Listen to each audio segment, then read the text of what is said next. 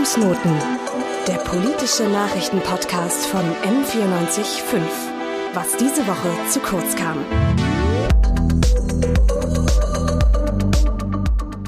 Herzlich willkommen hier bei uns im Podcast-Studio von M945. Ähm, bei uns geht es heute weiter mit den Interviews mit den jungen Kandidierenden für die Bundestagswahl aus München. Und bei mir im Studio heute ist Markus Stumpf von der CSU. Ich bin äh, Dulgo Ogo und wir beide sprechen heute über ähm, die Kandidatur von dir, Markus, und über deine Pläne im Bundestag. Erstmal Hallo. Herzlichen Dank. Vielen Dank für die Einladung. Äh, freut mich, dass du ähm, da bist. Ähm, ich würde am Anfang gerne erstmal ein bisschen äh, als Person von dir erfahren. Ähm, ich äh, beschreibe dich gerne etwas, aber würde von dir eher ähm, wollen, dass du vielleicht ähm, dich selber äh, vorstellst. Du bist äh, 87er Jahrgang, also jetzt 34 solltest du jetzt sein 33. oder wirst du, genau. Ähm, du bist Listenkandidat aus München Mitte mhm. auf Listenplatz 57 ähm, und bist nicht Kandidat der CSU, sondern der JU, also der Jungen Union quasi. Ähm, außer deiner Kandidatur bist du auch oder warst du auch immer sehr politisch aktiv, bist stellvertretender Kreisvorsitzender von München Mitte, Mitglied im Bezirksvorstand der JU München und ähm, Genau, hast auch schon äh, an einigen anderen Wahlen teilgenommen, über die wir auch reden werden. Aber erstmal, ähm, du möchtest du noch was hinzufügen? Ich würde vielleicht zwei Sachen nochmal kurz korrigieren, weil, aber das kann man nur schwer wissen. Ähm, ich bin natürlich auch Kandidat der CSU. Ähm, mhm. Wir unterteilen da, oder die JU hat es einfach geschafft, viele Kandidaten auf die CSU-Liste zu schaffen, aber die die, ähm, die JU ist ja eine Arbeitsgemeinschaft der CSU und so bin ich auch ein CSU-Kandidat, aber eben einer der Jüngeren. Ähm, und ja, ich bin jetzt äh, 33 und werde 34, altere also auch langsam aus der JU heraus. Ich habe nur noch ein Jahr Gnadenfrist, mit 35 ist dann Schluss. Ähm, und äh, wir hatten noch gar nicht lange her, hatten wir Bezirksverbandswahlen und ähm, seitdem bin ich nicht mehr Mitglied des Bezirksverbands. Okay. Ja, ich muss auch sagen, dass es äh, etwas schwierig war, ähm, über dich im Internet was rauszufinden, weil du auch nicht viel eine ähm, Social Media Präsenz hast. Deswegen vielleicht auch gleich mal die Frage, ähm, was sind deine Kernthemen? Ähm, ich weiß so ein bisschen Digitales, auch ein bisschen Finanzen, aber vielleicht ähm, kannst du mir mal die Frage beantworten, was ist dein persönliches Kernthema, wofür du dich in Berlin einsetzen wirst?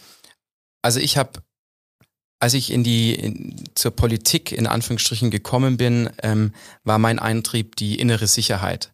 Ähm, das habe ich wahrscheinlich mit, ähm, mit 14, als ich in die JU gegangen bin, noch nicht so formuliert, als dass es da die innere Sicherheit gewesen wäre, sondern mir war halt einfach ein, ich wollte, dass die, dass die Bösewichte bestraft werden und, ähm, und so hat sich dann ein hohes Interesse an innerer Sicherheit entwickelt.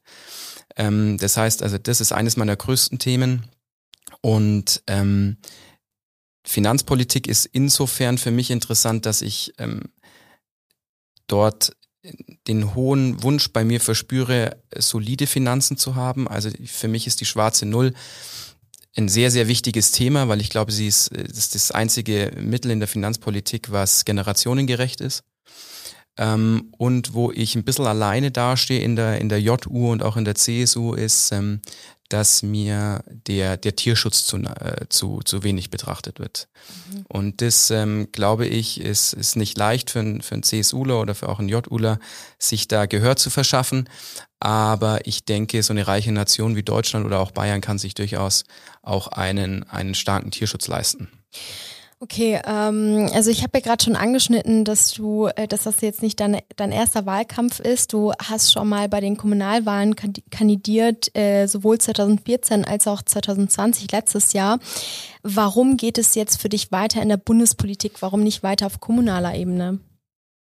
Die Kommunalpolitik ist, glaube ich, immer ein wunderbarer Einstieg in die, in, in ein Mandat weil sie ist, sie ist extrem bürgernah. Man hört wirklich äh, an jeder Stelle, ähm, wo es eigentlich zwickt und es ist noch nicht so abgehoben wie in der Bundespolitik.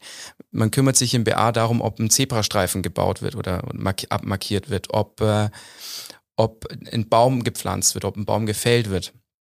Ähm, das sind also alles sehr, sehr bürgernahe Themen und die Themen dann auf, auf Bundesebene sind natürlich dann einfach Meta und dann unterhält man sich nicht mehr über, über, über den einzelnen Zebrastreifen. Gleichzeitig sind natürlich meine Themen wie jetzt zum Beispiel innere Sicherheit, ähm, Finanzpolitik, ähm, die gibt's natürlich im Stadtrat auch, das ist keine Frage, aber im Großen. Ähm, und auch, wie gesagt, das andere Thema mit äh, bezüglich Tierschutz ist natürlich eines, was auf Bundesebene deutlich mehr ergibt, mhm. mehr Sinn ergibt als, ähm, als auf kommunaler Ebene. Wie läuft denn der Wahlkampf so? Mittel. ähm, also ich habe ja viele Wahlkämpfe in meinem Leben schon mitgemacht, äh, nicht immer als Kandidat, sondern auch einfach nur als, ähm, als, als helfende Hand, plakatiert, geflyert, Haustürwahlkampf, ähm, Nachtwahlkampf, ähm, was man eben alles macht. Und ähm, die Wahlkämpfe bisher ähm, fand ich fand ich spannender. Ich fand sie deshalb spannender, weil sie aufgeladener waren. Ähm, also man ist da als ähm, ehrlicherweise in der Stadt, jetzt hier gerade in München, als CSUler auch nicht immer, immer gern gesehener Gast. Ähm, also man, man erlebt auch äh, Anfeindungen ist vielleicht ein bisschen viel, aber in, in, in so eine Richtung. Und dieses Jahr finde ich das alles so ein bisschen eingeschlafen. Ähm, man weiß nicht äh, so richtig, warum das, warum das so ist. Ich könnte mir vorstellen, dass jetzt zumindest mal bei uns ähm, wir schon zu einem Teil noch oder zumindest am Anfang des Wahlkampfes frustriert waren, wie die, wie die Auswahl des Kanzlerkandidaten ähm, gelaufen ist. Ähm, und da hatte ich schon den Eindruck, als ob da viele Leute gesagt haben, jetzt mach das auch selber. Jetzt mhm. habe ich keine Lust mehr. Wie war es denn für dich als Mitglied und jetzt auch als Kandidat, äh, diesen Streit mitzubeobachten, beziehungsweise wie würdest du das im Endeffekt aufarbeiten, äh, vielleicht vor, aber vielleicht auch nach der Wahl? Also ich habe mich relativ intensiv dann immer mal wieder damit beschäftigt, weil es hat mich schon aufgewühlt und ich war natürlich mit seinen, mit seinen Parteikollegen dann auch im Austausch und man ist dann schon sehr, sehr frustriert. Und wir kommen dann schon auch dazu, dass diese ganze Misere eigentlich schon, schon anfing, als ähm, Frau Merkel sich dazu entschlossen hat, nicht mehr Parteivorsitzende zu sein und dann da schon ein ein Wunschkandidat installiert worden ist mit Annegret Kramp-Karrenbauer, wo man schon wusste eigentlich, dass das nicht der, nicht der Kandidat ist, den eigentlich äh, weder die Basis der CDU möchte und der Wähler wahrscheinlich auch nicht. Ähm, aber das ist halt dann funktionärsgetrieben. So, und jetzt hatten wir natürlich dann die Diskussion wieder, als man dann ja das Scheitern von, äh, von Annegret Kramp-Karrenbauer auch beobachten konnte. Ähm, wer macht's denn dann? Ähm, und dann hatten wir ja alle drei, äh, drei Kandidaten, jedenfalls mal für den Vorsitz der, ähm, der CDU mit, ähm, mit Friedrich Merz, mit Norbert Röttgen und mit ähm, Armin Laschet. Und ähm, ich glaube, ich hätte dort an der Stelle erstmal getrennt ähm, Parteivorsitz und Kanzler, Kanzlerkandidatur. Weil ich glaube, Armin Laschet kann wunderbar wahrscheinlich innerhalb der Partei agieren und wäre möglicherweise ein richtig, richtig guter ähm, Parteivorsitzender der CDU. Das will ich aber gar nicht so sehr beurteilen, weil das ist die CDU und nicht die CSU, da kann ich weniger reinschauen und steht mir auch nicht zu. Ähm, so, und dann gab es natürlich, und dann hat er sich ja aber dann auch relativ zügig darauf committet, dass er dann eben auch der Kanzlerkandidat sein möchte. Und das lief dann nicht richtig gut. Mhm. ähm, ich glaube, das Angebot von Markus Söder war richtig und ich glaube auch, es wäre dann richtig gewesen, es zu ergreifen, dieses Angebot, einfach vor dem Hintergrund, dass die, die, die Umfragen alle so waren, wie sie eben waren. Und das sage ich ausdrücklich nicht, weil wir haben darüber viel diskutiert. Das sage ich ausdrücklich nicht, weil Markus Söder der Parteivorsitzende meiner Partei ist, sondern die ganze Parteienlandschaft, die schaut, schaut an jeder Stelle auf Demoskopen. Und äh, überall mache ich irgendwas. Gibt Blitzumfragen werden aus, dem, aus den Parteizentralen äh, losge, losgeschaltet, damit man kurz mal eine Umfrage hat. Ähm, und an dieser einen Stelle tun die äh, Damen und Herren im Konrad-Adenauer-Haus so, als ob Demoskopie nichts wert wäre. Ähm, und das hat uns unfassbar geärgert.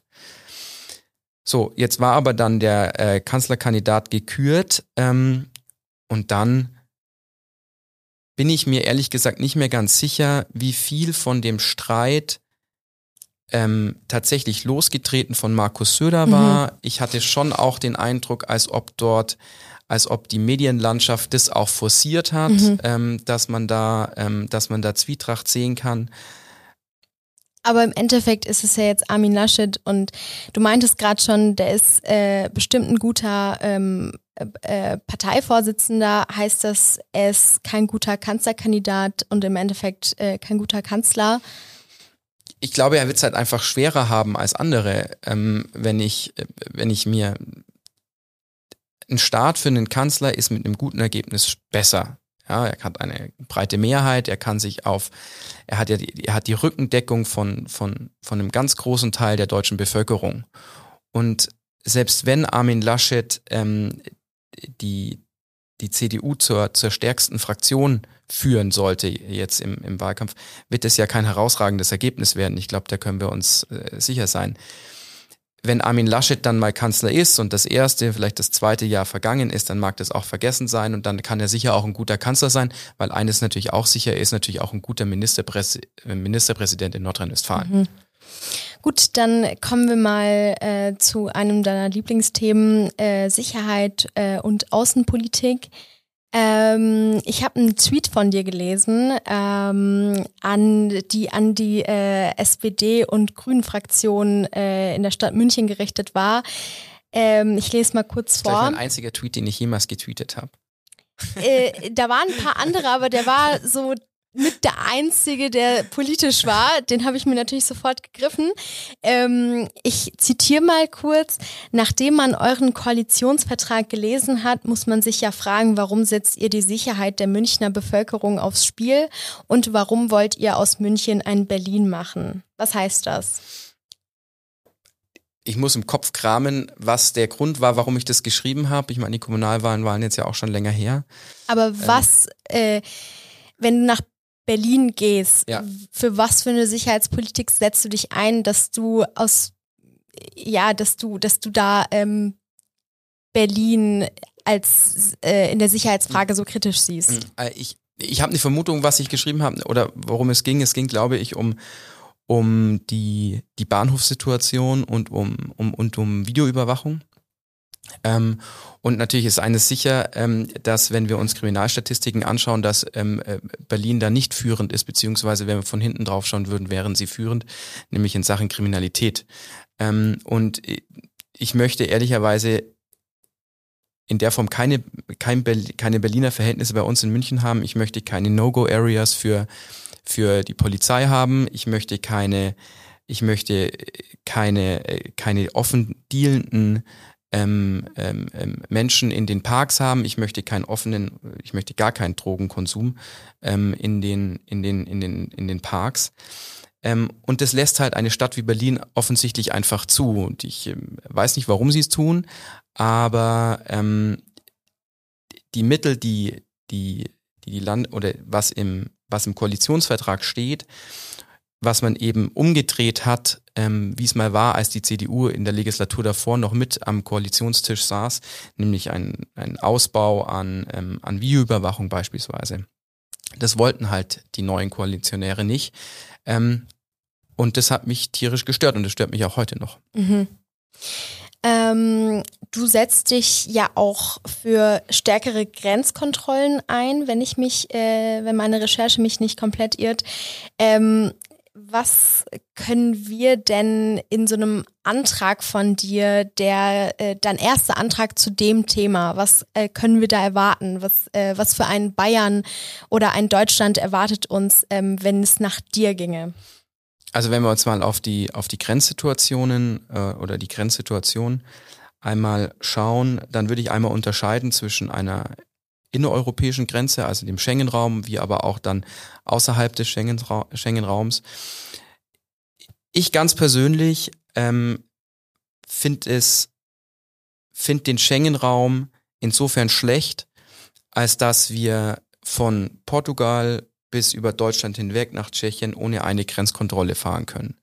Und ähm, ich finde es deshalb schlecht, weil damit ähm, viele, viele Leute, die einfach irgendwo eigentlich zur Polizei gehörten, also Verbrecher, ähm, einfach mal ähm, aufgefasst werden hätten können an den verschiedenen Landesgrenzen. Wir haben das gesehen beim G8-Gipfel oder es war dann, glaube ich, ein G7-Gipfel in Elmau, ähm, als es ja da Grenzkontrollen gab, wie viele Aufgriffe eigentlich äh, passiert sind. Und ähm, das finde ich wunderbar. Ich finde nicht schlecht, wenn wir ab und an nach vielen, vielen Kilometer Fahrt eine Landesgrenze kommt und jemand mal in den Pass schaut und guckt, wer bist du, was machst du ähm, und äh, ist mit dir alles so in Ordnung. Das hat im Übrigen nichts damit zu tun, dass ich Reisefreiheiten einschränken möchte.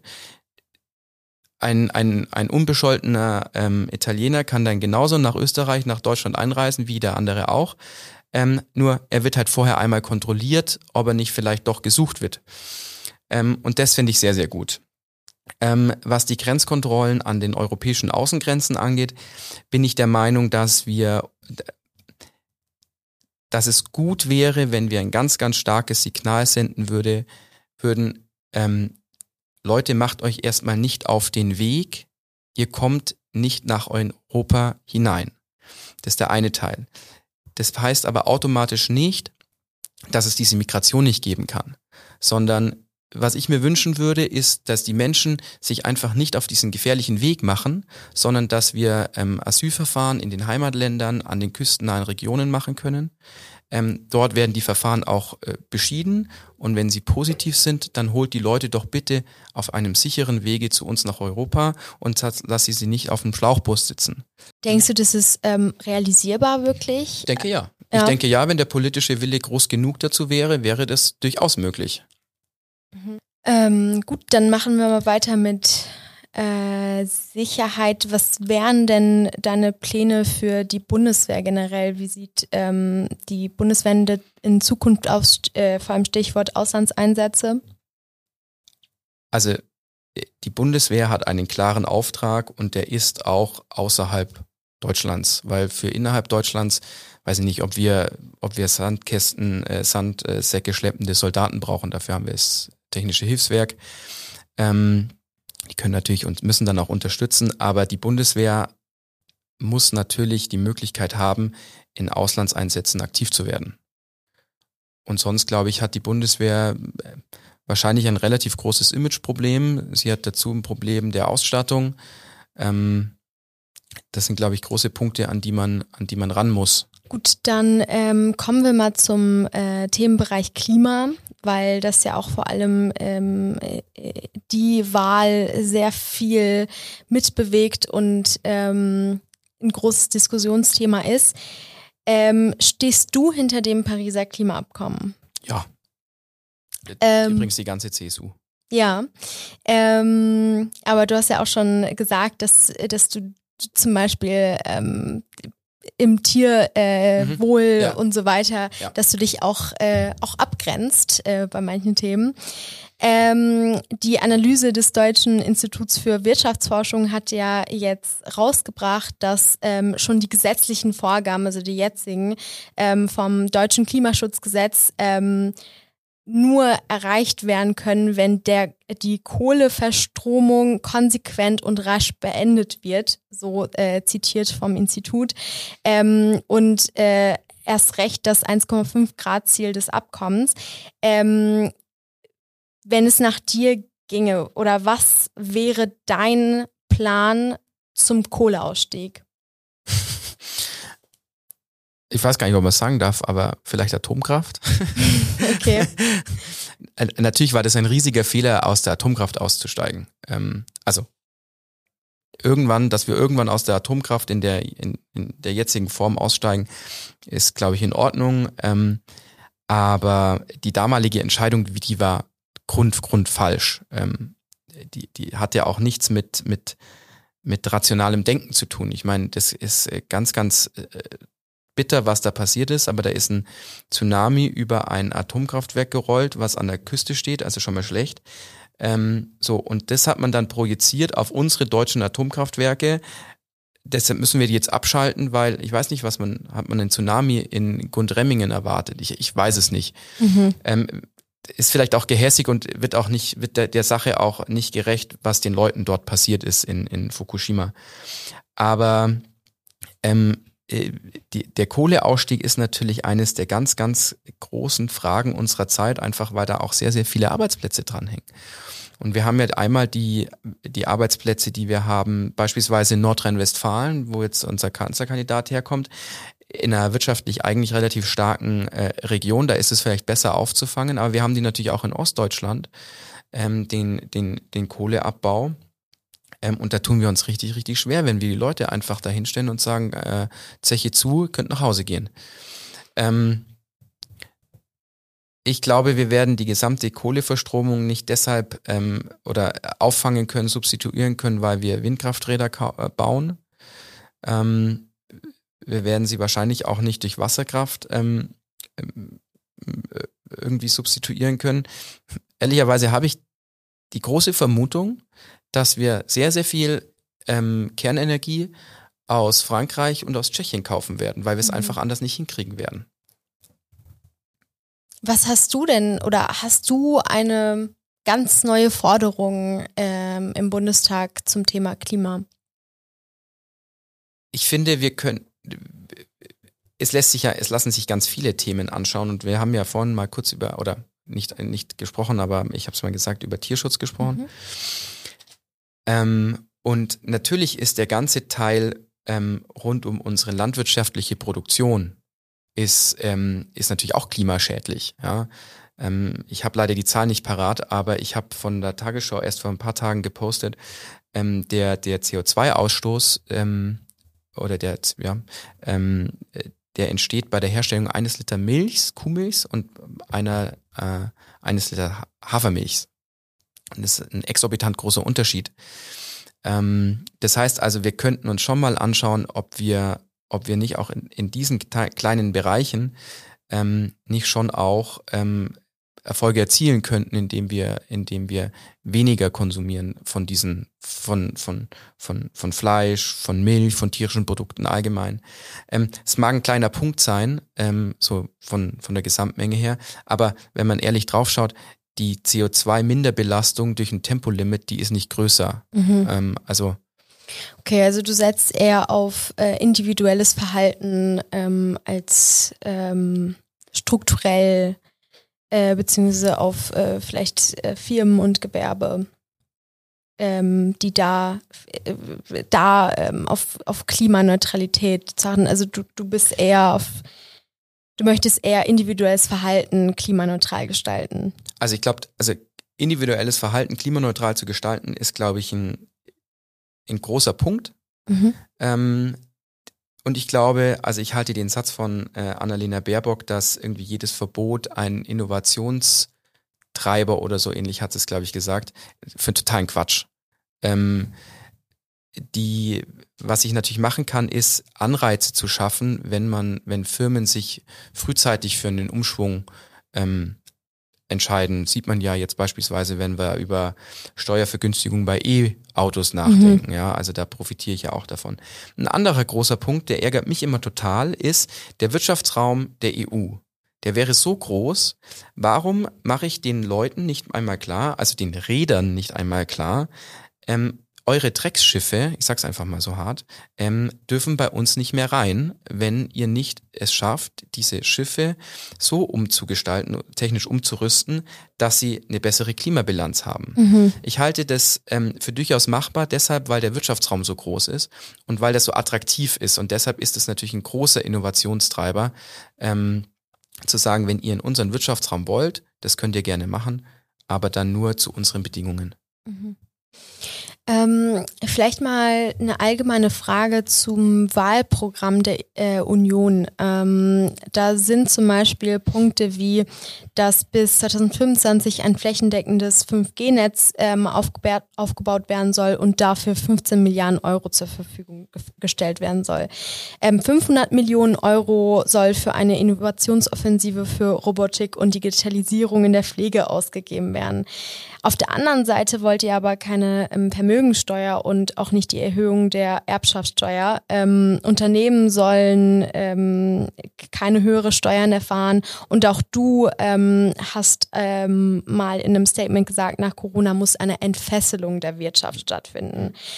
Wie wollt ihr denn ähm, diese ganzen Ideen finanzieren? Ja, das ist eigentlich genau das der Punkt mit der Entfesselung. Ähm, ich habe eine Steuermehrbelastung führt einfach zum Eintrüben der wirtschaftlichen Situation, weil die, weil kein Geld mehr zum, zur Investition der Firmen da ist. Mhm. Muss leider abkassiert, äh, abgeführt werden zum Staat.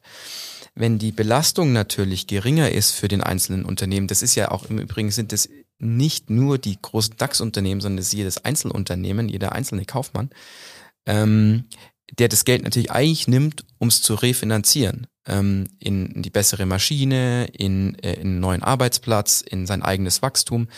Ähm, und all diese Punkte führen dazu, dass ich zu einer, dass meine Wirtschaft äh, prosperiert und ich darüber äh, mehr Steuereinnahme generiere. Mhm.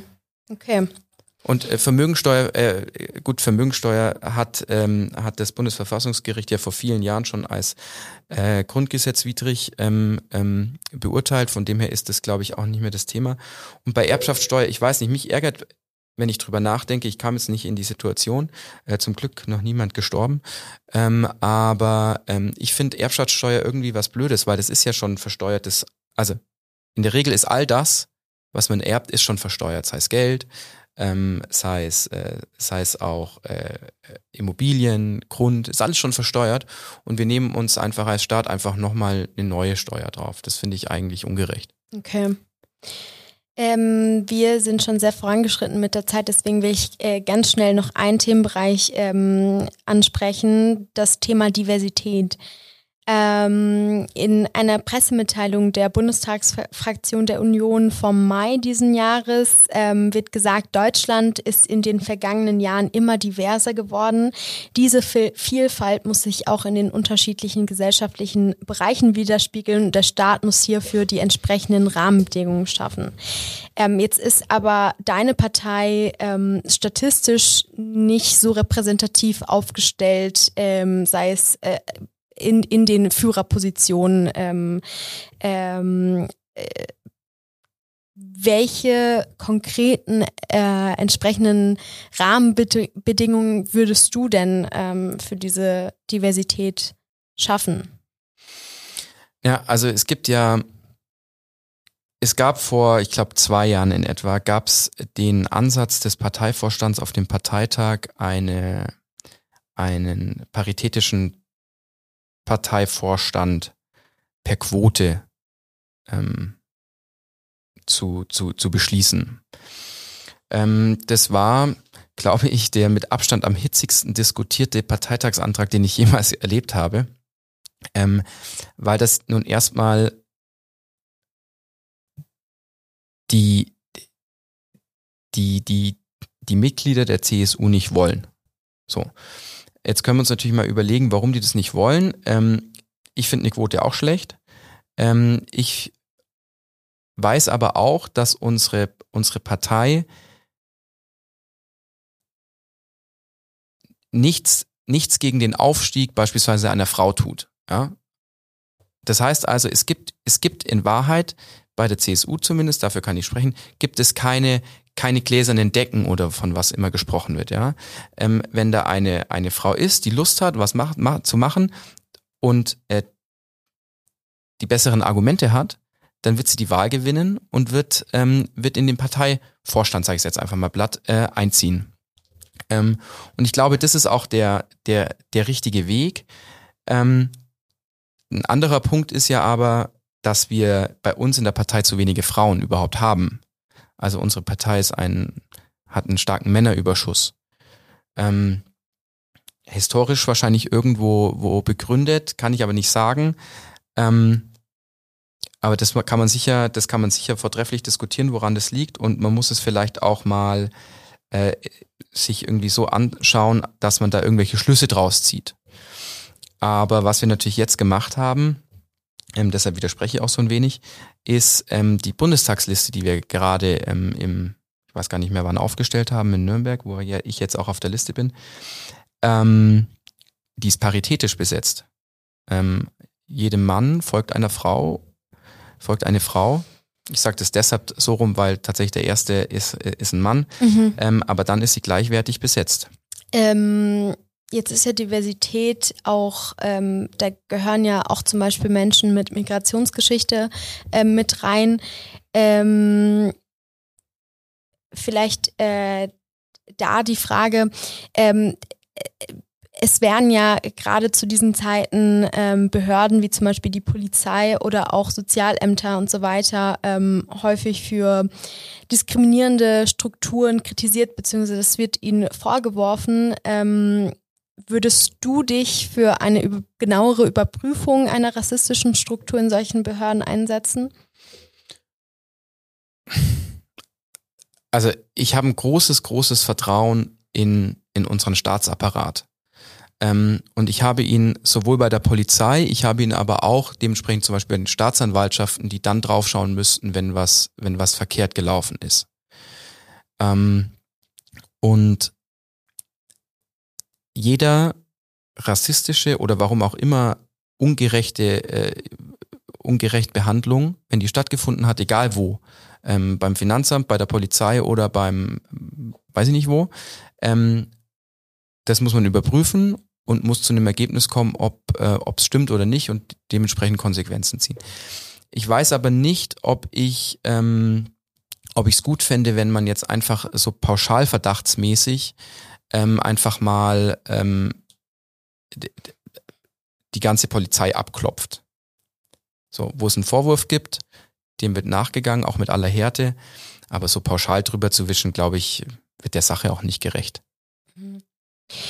Okay, dann ähm, würde ich diesen Themenbereich auch beenden, wenn du sonst nichts zu sagen hast und ähm, zu unserer Blitzfragerunde kommen. Mhm. Da hast du eine Minute Zeit, um so viele Fragen wie möglich zu beantworten.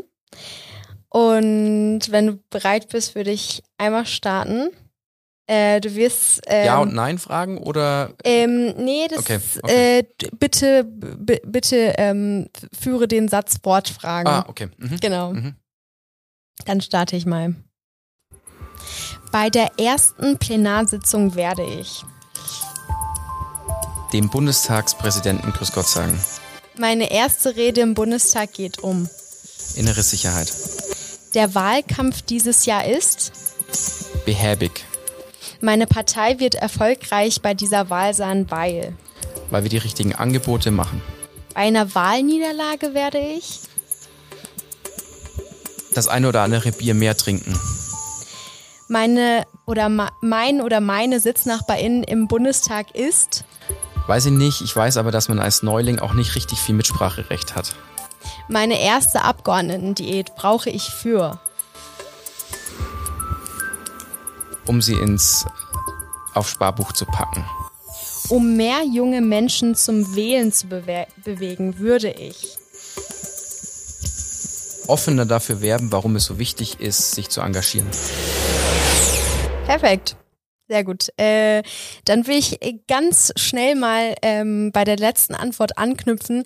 Du bist ja auch nicht so gerade die TikTok-Generation. Ähm, was würdest du denn wirklich für die Generation, also für äh, die jungen Menschen in Berlin äh, umsetzen, beziehungsweise was würdest du von denen mitnehmen?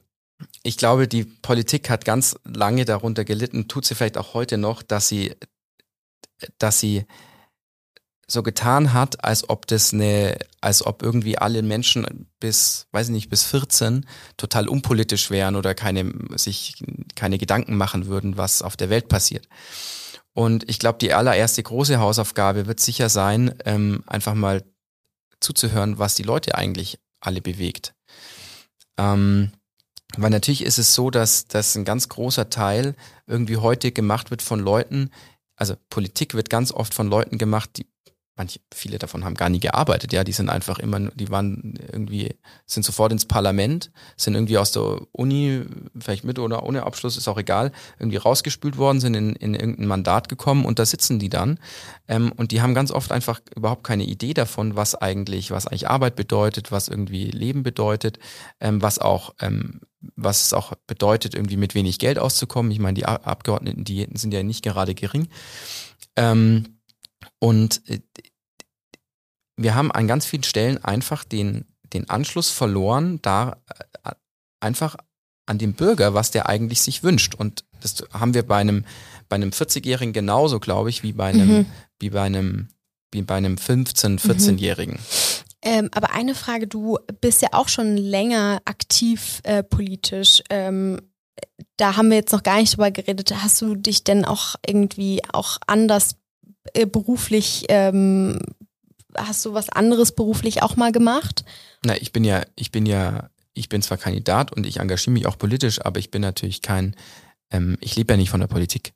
Ähm, das ist ja. Aber findest du ja überhaupt Zeit, Zeit, für so einen Vollzeitjob dann? Ja, ja, absolut. Das ist ja auch die große Schwierigkeit. Also in erster Linie bin ich mal, bin ich Arbeitnehmer ähm, und äh, irgendwann dann bin ich auch noch, bin ich auch noch Kandidat für den Bundestag und bin einfach ehrenamtlich engagiert für die Politik. Ähm, also ich bin weit weg davon, praktisch in einem, irgendwie so, in so einem, weiß nicht, in so einem politischen ähm, Universum zu sein, wo ich nicht weiß, was rechts und links passiert. Ganz im Gegenteil.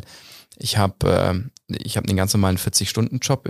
Die 40 Stunden reichen bei mir nicht. Ähm, und dann irgendwann abends ähm, äh, mache ich dann äh, Politik, wie es wie es wie es mir halt möglich ist. Mhm. Gut. Aber das sind Samstage und das sind Abendstunden ja. und das sind ähm, ja.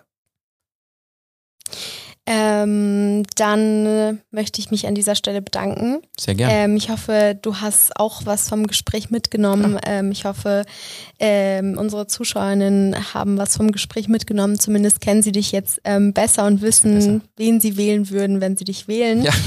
Dann äh, möchte ich mich auch an dieser Stelle an der Produ Produktion bedanken. Das ist André Wengenroth und ähm, an den Redakteurinnen, die mich hier im Studio begleitet haben und unterstützt haben äh, Sophia Lindenbrink und Markus Denhardt. Ähm, danke dir, Markus, äh, Dank, Markus Stumpf. danke. danke fürs äh, Zuschauen und ähm, egal was ihr wählt, geht am Sonntag, wenn ihr es nicht schon getan habt, wählen und bis zum nächsten Mal. Vielen Dank. Und schaltet bei der Bundestagswahl von M495 um 17 Uhr am Sonntag am Wahlabend ähm, ein. Bis dann. Fußnoten der politische Nachrichtenpodcast von M945. Was diese Woche zu kurz kam.